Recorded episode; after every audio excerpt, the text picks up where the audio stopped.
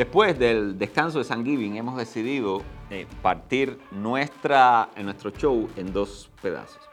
Vamos a separar la parte del mensaje y la vamos a dejar asociado a la página de Vida Abundante y en el formato clásico que teníamos antes, de culto.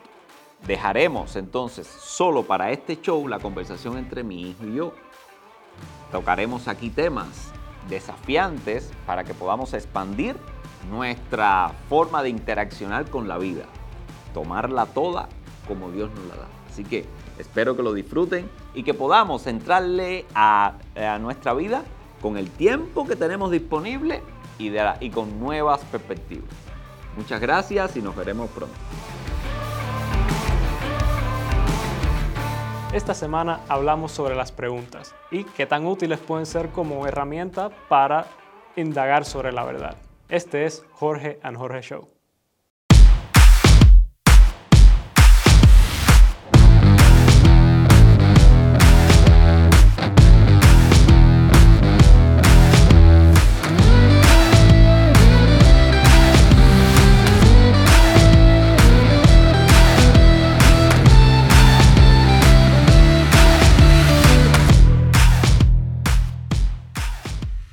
Por casualidad de la vida se nos ocurre ayer en medio del almuerzo, vamos a hablar sobre las preguntas.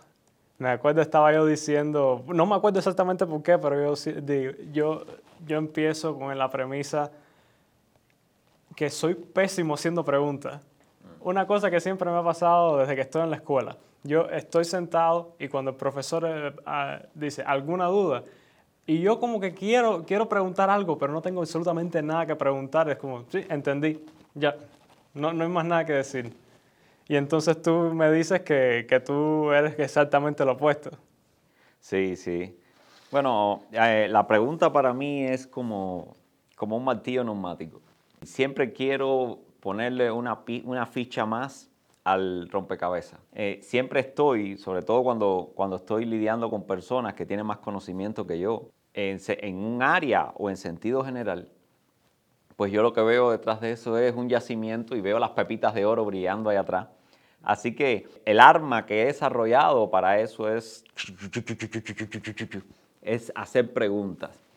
Es un arte prácticamente cómo armar una pregunta. No, yo tengo que estar de acuerdo con eso, porque por mucho que he intentado eh, tratar de averiguarlo, cómo hacer preguntas y es que, no sé, mi habilidad siempre ha sido eh, deducir. Yo escucho lo que dices y lo que, y lo que no me dices, yo lo, intento deducir de, lo que, de, la información que me das.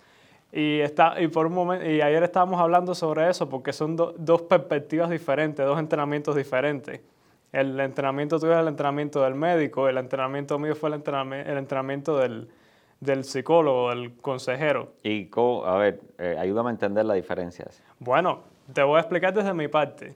Yo, cuando el psicólogo analiza, el, psicólogo no puede resolver, el, resolver un problema, no puede arreglar una malfunción como tal. Entonces, ¿cuál ¿para qué está? Ah, eso voy, eso voy. El psicólogo tiene que identificar una, un, un conflicto que existe por debajo de la, de la conciencia.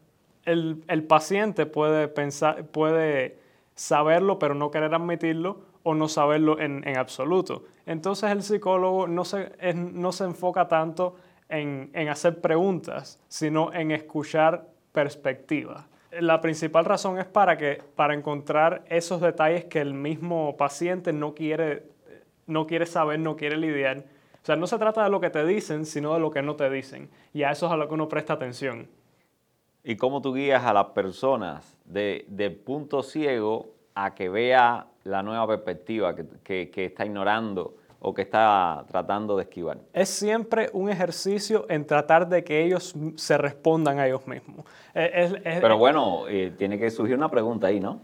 No necesariamente. De hecho, en parte de nuestro entrenamiento que yo he recibido es evita las preguntas a menos que sea algo específico, muy específico, a menos que sea algo que, que, obviamente el, paciente, digamos, no tiene absolutamente nada que, que decir al respecto, o sea, que, que, por su propia voluntad no va a decir nada al respecto, entonces sí tienes que hacerle la pregunta.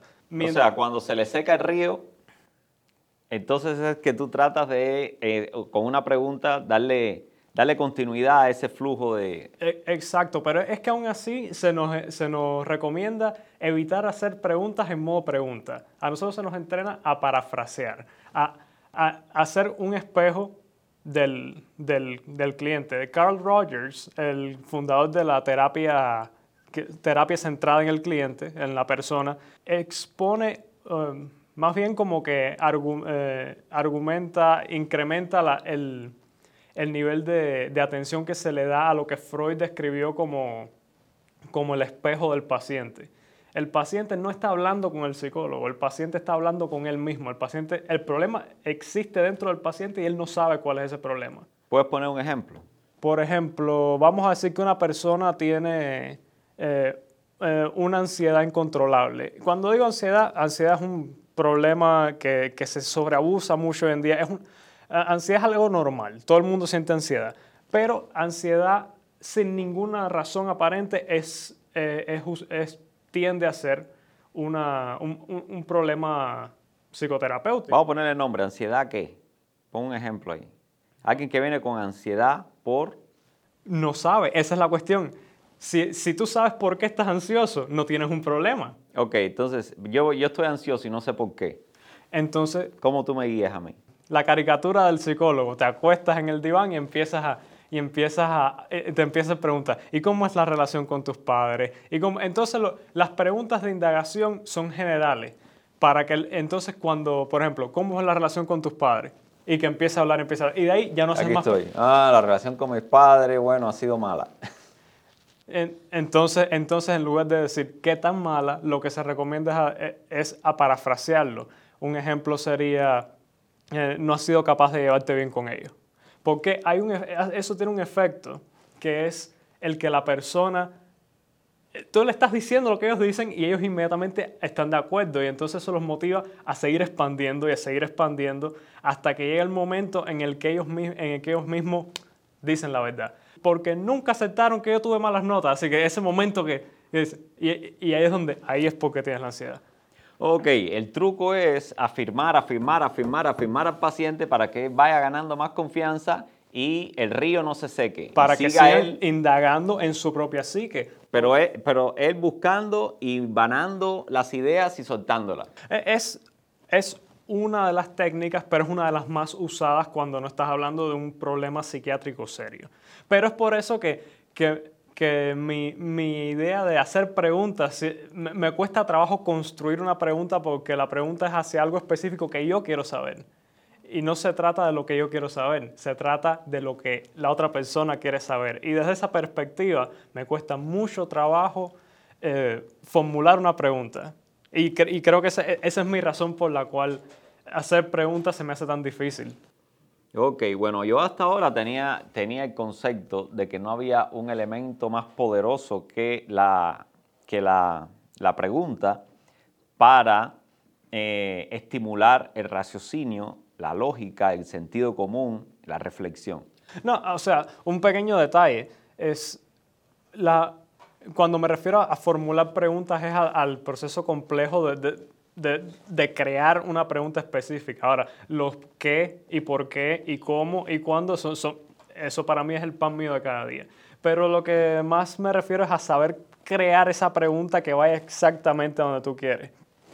A preguntas generales. Eh, ¿Por qué la Tierra gira alrededor del Sol? ¿Por qué la gravedad existe? No sé, esas preguntas son las preguntas que yo hago. Pero cuando se trata de, de, de hilvanar una serie de, de, conceptos para, para, encontrar, no tanto como para permitir una, una que, alguien explique su cosmovisión. Preguntas generalizadas que promueven que alguien explique su cosmovisión, sí. Pero preguntas, eh, lo que se dice preguntas seguidas, las que son usualmente, ok, ya hablé de todo esto, dije todo lo que iba a decir, ¿alguna duda? Ahí es donde me pierdo completamente. Mi duda es, usualmente es, ¿qué es lo que tienes que decir? Mi pregunta es, ¿por qué tú crees lo que crees? ¿Por qué dices lo que dices? ¿Por qué actúas como actúas? ¿Cuál es el motivo? Pero cuando llegamos a la parte de, que ya tú has dicho lo que has tenido que decir, en mi mente ya yo he llenado los blancos y me cuesta mucho trabajo eh, pensar en, en, en encontrar dudas dentro de, después de haber escuchado todo ese argumento. Ok, bueno, todo lo contrario conmigo. La realidad es que eh, el médico es bastante, tiene que trabajar con bastantes problemas objetivos. Mm. Entonces viene una persona y te dice, eh, no, me duele la cabeza. Y entonces cuando tú vas a un manual de medicina, ¿me entiendes? Y vas al dolor de cabeza, te salen 180 y pico de causas. Entonces imagínate cómo tú llevas la situación, porque tú al final necesitas encontrar qué está provocando el dolor de cabeza. Tiene 180 y pico de cosas que la puede provocar. O sea, tú necesitas un orden para poder eh, eh, llevar el dolor de cabeza que te está diciendo esta persona a una de esas 180 y pico de causas y poder orientarte. Pero ese camino, ¿cómo tú llevas a una persona a que encaje, su dolor de cabeza encaje en una de estas causas? Eso es, eso es todo un arte. Empezando, y hay muchas historias cómicas como esta, eh, en el que, empezando con que no todo el mundo tiene, tiene las mismas definiciones. Eh, uno eh, uno le pregunta, ¿qué te sientes? Y uno te dice, no, tengo una jaqueca muy grande. Y otro te dice un dolor de cabeza. Y otro te dice, tengo, me parece que la cabeza me va a explotar.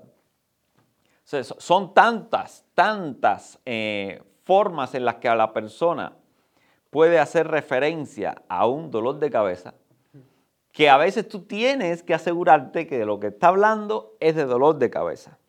Una, vez estaba hablando con una persona, con un paciente, una persona que vivía en el campo, y estoy tratando de averiguar más síntomas para poderlos poner juntos, y esta persona me dice que no podía dar del cuerpo. Y yo nunca había oído esa frase, dar del cuerpo. Eh, imagínese usted, yo no tenía ni por dónde enderezar una pregunta ahí que, disfrazara mi ignorancia. ¿Por qué? Porque no quería tampoco poner al paciente en una situación vergonzosa y que se me escondiera. Es bastante complicado en sí el, nivel de intimidad que uno tiene ya con un médico. Exacto. Pero imagínate tú, finalmente al del cuerpo, eh, lo que me quería decir es que no podía ir al baño. Cuando, uno lo piensa, tiene sentido. ¿eh? Exacto, pero ve, uno tiene que eh, traspasar muchas capas culturales para poder trasladarse desde el vocabulario y la realidad de una persona a otra. Y otros me dirían la misma cosa, eh, no, estoy constipado, ¿verdad? Que es, es un término ya bastante técnico y científico de la misma situación. y otro diría, oye, estoy estreñido. o sea, hay, tiene tres elementos ahí o sea, tres respuestas a una misma pregunta que lo que, que, aún lo que te abre es el camino para seguir explorando. ¿Y qué quiso decir con eso? ¿Y qué cosas del cuerpo? ¿Y cómo, ¿Y cómo tú usas el arte de las preguntas para, para hacer el pinpoint, encontrar, uh, uh, machear ese, ese, e, ese vocabulario tan, tan aleatorio que, tiene que puede tener el paciente con tu lista de, de enfermedades o posibles causas. Es el punto, a, golpe de preguntas. Ahora, uno, uno el, un médico es una persona altamente entrenado en hacer preguntas. Y uno va armado de preguntas. Bueno, eh, déjame decirte, tengo que aclarar que no tanto hoy en día. O sea, cuando yo estudié medicina, eh, se sabía que el 70% del diagnóstico dependía de la capacidad de interrogar. Eso convertía al médico en mis tiempos en un, en un detective investigador. Entonces lo otro, el 20, tenías un 20% que dependía del examen físico, ya cuando tú ibas a tocar, explorar el paciente de forma eh, eh, general, sensible, y te, y te, dejaban un 10% que, eh, de aporte al diagnóstico por medio de los complementarios placas, análisis de sangre, todo eso. Pero la medicina hoy en día, ese 10% que descansaba sobre la tecnología se ha ido aumentando. entonces ya la mayoría del peso del diagnóstico no está a partir de la capacidad de hacer preguntas del, médico al paciente, sino a partir de qué? De la información que viene de vuelta de toda una batería de, investigaciones que tú le realizas al paciente. O sea, yo entiendo que tal vez eh, si usted nos está escuchando hoy aquí, está siendo parte de esta interesante conversación, eh, usted eh, pueda, pueda pensar de que, de que la lo que estoy diciendo no conjuga con la medicina actual, y es por eso que lo explico. Pero la capacidad de hacer preguntas en algunos, en algunos guetos de gremios de trabajo se ha ido reduciendo y reduciendo, dando, dando paso pues, a producto de la tecnología. Pero las relaciones interpersonales eh, igualmente han, sufrido esa realidad. No, la gente ha dejado de hacer preguntas. Eh, yo veo, por ejemplo, en debates, imagínate tú, he visto debates eh, políticos, debates en, en varios y la gente usa preguntas para abrir los debates y las preguntas son capciosas, las preguntas tienen segunda intención.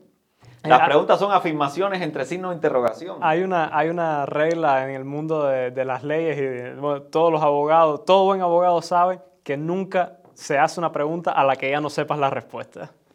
O sea, ve, el gremio de los abogados lo que quiere es llevar a la gente a donde quiere que, eh, posicionarla.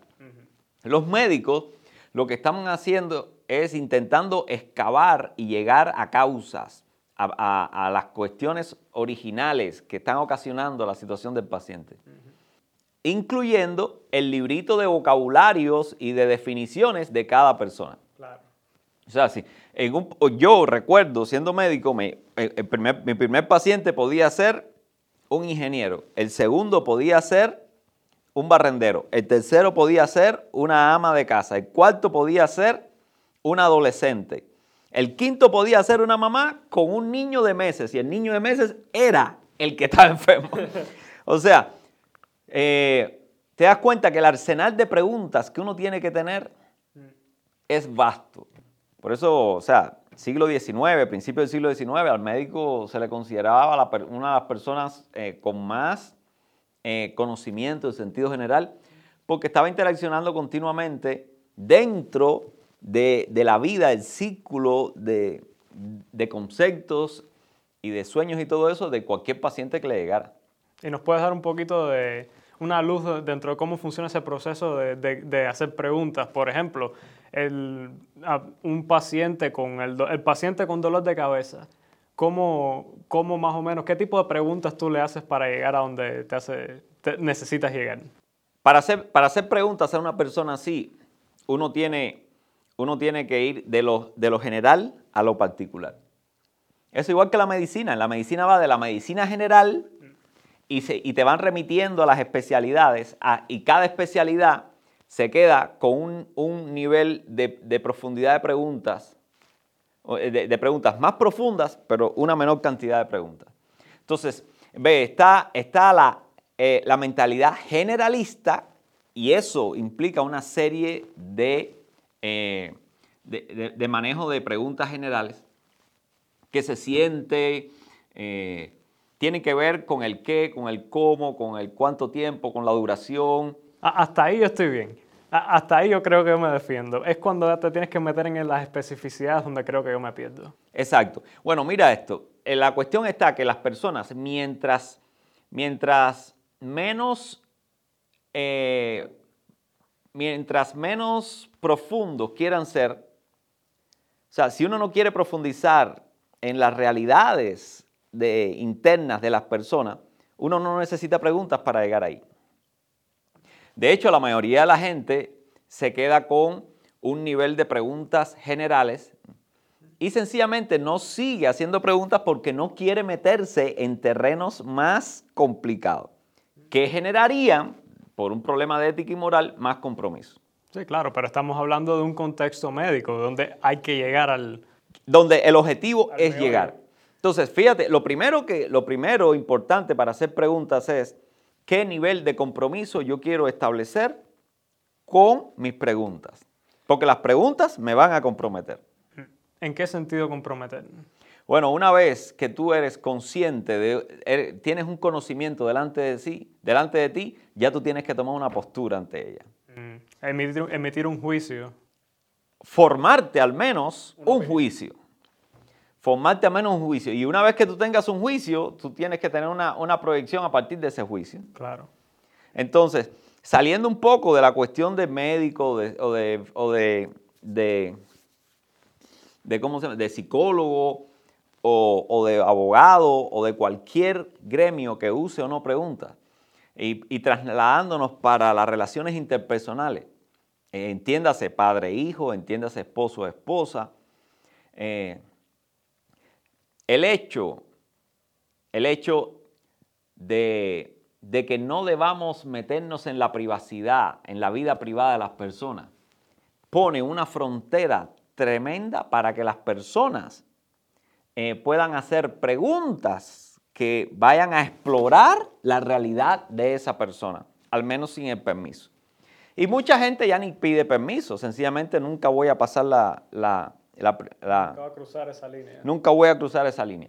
Y lo que hace es que nos convierte a, a los seres humanos en entes desconectados y, y como, y, co- y como eso se ve como bien, pues la gente ya no, ya no siente la necesidad de aprender preguntas que exploren esa realidad en, del lado, o sea, en el patio ajeno. Eh, lo primero que necesita una persona que quiere hacer preguntas es saber cuán lejos quiere llegar. Y eso implica moralmente cuán lejos quiero comprometerme. Entonces, como las personas le temen al compromiso, pues le temen a las preguntas, a hacer preguntas. Y ya tú sabes, eh, también existe por ahí el hecho de que no, no preguntes para que no te compliques. Mu- todos los estudiantes de psicología te lo pueden decir. Eh, Es, es muy común entre, entre, entre nosotros no, el no querer decirle a las personas lo que estudiamos. En el momento en el que alguien te dice, ¿y tú qué estudias? Psicología. Enseguida te empiezan a, contar todos sus problemas. Es, es- es una cuestión como que... Y, y ahí es donde entra esa parte de... No quiero saber. No, no, no, esto no es... Te entiendo, porque cuando tú le dices a alguien que eres médico, pues así, yo, yo he estado, te cuento, yo he estado sentado en una sala conversando con, con tres o cuatro personas. En cuanto esa persona se, eh, conoce que soy médico, eh, se echa para atrás, se levanta, se sube, se sube el vestido y me enseña la última cicatriz que le hicieron cuando se embarazó, la cesárea, y ahí usted ve toda la privacidad, porque ve, en la mentalidad de muchos eh, hispanos, diría, ya aquí en Estados Unidos eso se reforma un poco, pero pues te enseñan las heridas y te cuentan todo. O, te- o- o te empiezan a pedir consejo médico. Esa, ah, ah, usted me mira, yo, te- yo padezco de esto, ¿no? Y ahí andando. Pero ve, hay como la medicina, la psicología, son algunas cosas, algunas áreas en las cuales las personas tienen interés en llegar a fondo. Son profesiones exploratorias que tienen que ver con, con la reparación de la salud, así sea física o mental. Pero los abogados no, todo el mundo le tiene miedo a los abogados. O sea, también quieren llegar al fondo de, pero No, error. Los abogados no quieren llegar al fondo de los abogados quieren llegar a donde ellos quieren llegar. no, no, el que, el que va buscando un abogado y tiene la verdad, quiere que lo defienda, Claro, no, quiere pero- que llegue al fondo. No, pero Se que- encuentra con el abogado y dice, eso no me interesa, eso no me interesa, eso no me interesa. ¿Qué aplicaciones? ¿Es importante entonces la pregunta o no? Bueno, depende de tu perspectiva moral de la vida. De tu nivel de compromiso con, con el- con la persona específica a la que vayas a preguntar. Exacto. ¿Cuán de cerca tú quieres tocar la vida real? Se podría decir qué tan de cerca tú quieres llegar a la verdad. Si tú quieres vivir con intensidad, tú tienes que acercarte a la vida. O sea, si, tú, si hay una persona ahí que tiene una herida expuesta, infestada, si tú quieres aprender de la herida, tú tienes que estar cerca, tú tienes que saber a qué huele eso, tú tienes que saber, lo- los médicos antiguos, yo recuerdo, eh, eh, estaba rotando en una sala de, de, de medicina y, y ver a un viejo profesor de medicina entrar por la sala y decir, huele a salmonela. Wow. O sea, ¿cómo tú le haces el diagnóstico de una infección por salmonela a un paciente cuando tú estás caminando por solo por el olfato. O sea, eh, te das cuenta que el ser humano ha vivido, esa persona ha vivido de cerca, ¿no? Tiene, todos sus órganos, los sentidos están entrenados en, adquirir información por diferentes ángulos de una misma enfermedad. Imagínense, si nosotros los seres humanos nos diéramos a la tarea de conocer la realidad, tanto nuestra como de los seres por los que tenemos responsabilidad, a ese nivel.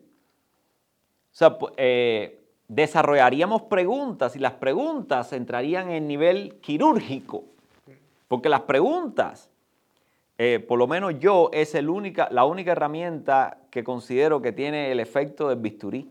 ¿Me entiendes? Mientras más filoso sea la pregunta, mientras más quirúrgico, ¿me entiendes? Es su, su accionar.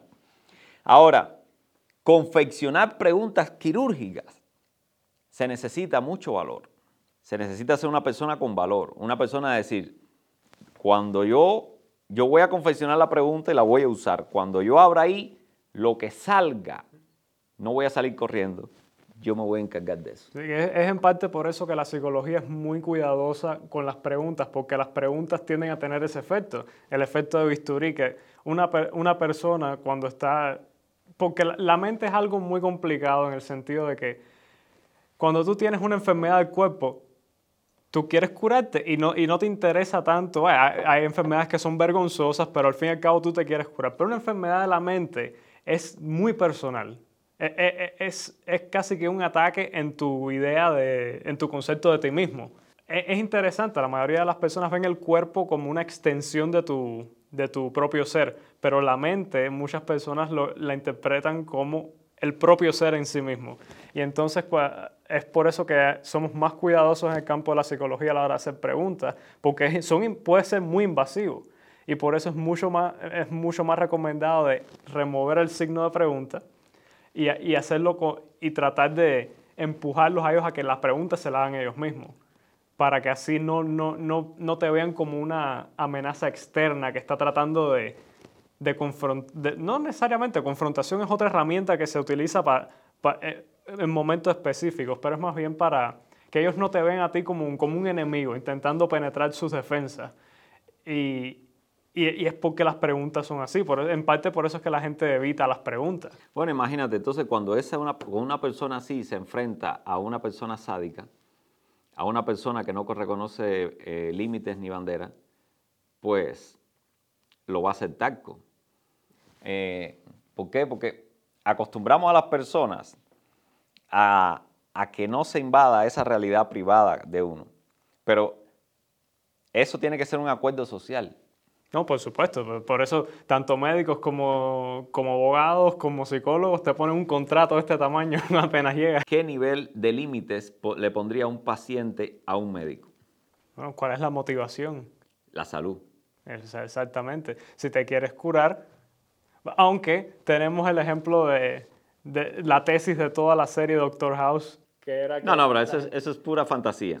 No, pero la tesis es que la gente miente que la gente esconde cosas. No necesariamente el paciente, pero, pero hay personas que, que mienten y, esconden. Que ahí es donde, cuando una persona esconde voluntariamente, es cuando yo creo que las preguntas, ser inquisitivo, se convierte en una herramienta útil.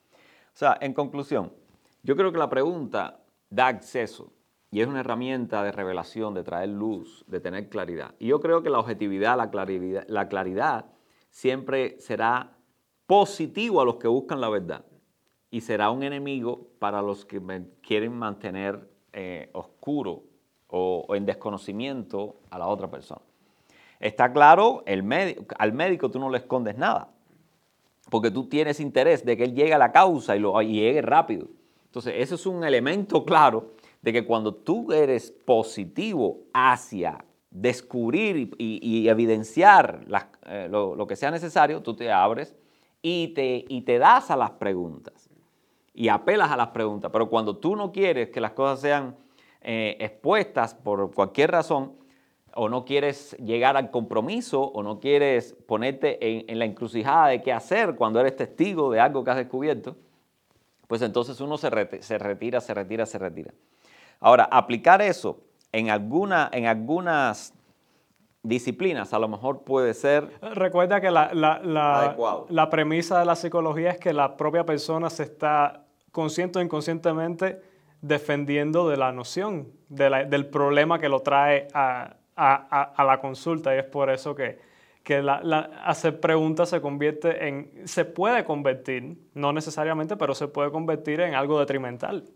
Ok, ahora, Eh, La pregunta, vamos a, es, es un bisturí, es, es- es un- es una herramienta invasiva que, que, que, que- que si la persona está dispuesta a someterse a una operación, es, es muy útil. Una pe- pero si la persona eh, está de- dispuesta a no someterse, está resignada a no ponerse bajo el microscopio, la pregunta puede, puede convertirse en, entonces ahí tienes, ahí tienes la posibilidad de que, de que la pregunta se desarrolle o no se desarrolle. Eh, si queremos llegar a fondo y queremos al final estar allí con la persona, con lo que descubramos o no. O queremos mantenernos distante y, y- y el compromiso hacerlo lo más ligero posible. En el contexto de la familia, al menos como yo lo veo, no hay opción. No, eh, de nuevo, cu- cuando tienes un nivel de compromiso tan elevado, yo creo que, que no hay excusa. No, no hay excusa para, para evitar el escrutinio. Pero, de nuevo, son dos perspectivas diferentes. Es- Entonces, desde el mundo en el que vengo es el mundo del no compromiso, es el, mundo donde las personas están tratando de protegerse. Es que el mismo Freud lo dijo, mecanismos de defensa del ego. Eh, es, aunque no sea específicamente esta cuestión, pe- pero, es la idea detrás de eso. La- las personas se tienden a proteger de esa manera, evitar ese compromiso. Y, ahí, y por eso es que creo que, que me, me siento deficiente cuando se a la hora de formular preguntas bisturí. una, una nota para terminar es un llamado. O sea, vivir en una sociedad donde se promueve los límites y, y la, y- y- el espacio vital no quiere decir que uno lo tenga que aceptar. Es la opción. O sea, en un mundo donde, to- donde se debe, donde se promulga el respeto a la individualidad al punto que la gente quiera definir la individualidad, eso es una opción. O sea, yo, yo eh, reniego a usar ese principio con mis amigos. Yo reniego usar ese principio de privacidad con mi familia. O sea, esa historia de, de estoy viviendo una crisis, me voy a vivir a un lugar aparte y me olvido de mis hijos y me olvido de todo y no quiero saber de más nadie. O sea, entonces, en el contexto, de la, en el contexto donde debe florecer el amor, eso debe quedarse fuera. Y creo que es válido y se puede usar en aquellas circunstancias donde yo puedo peligrar, donde estoy lidiando con algo que es reconocido que es mal. Y bueno, a partir de ahí, desarrollaré mi capacidad eh, para, para hacer preguntas, eh, para detectar lo que es bueno y lo que es malo, en qué contexto puedo usarla y, y cuál no, y, y a ver a dónde me lleva la vida. Pero sin duda muy cerca de la realidad. Ciertamente. eh, la, la pregunta puede ser una herramienta súper útil, pero en mi opinión no necesariamente la única. Pero bueno, ya eso será ya para otro día, Seguro. Nos vemos entonces, la semana que viene. o sea, nos vemos la semana que viene. No nos veremos. Así de importante esa es la pregunta. Muchas gracias por conectarse a nuestro show, espero que hayan disfrutado el contenido. Si les gustó el contenido, por favor no olvide dar like, suscribirse y darle a la campanita para que estén notificados de cada vez que un nuevo episodio salga al aire.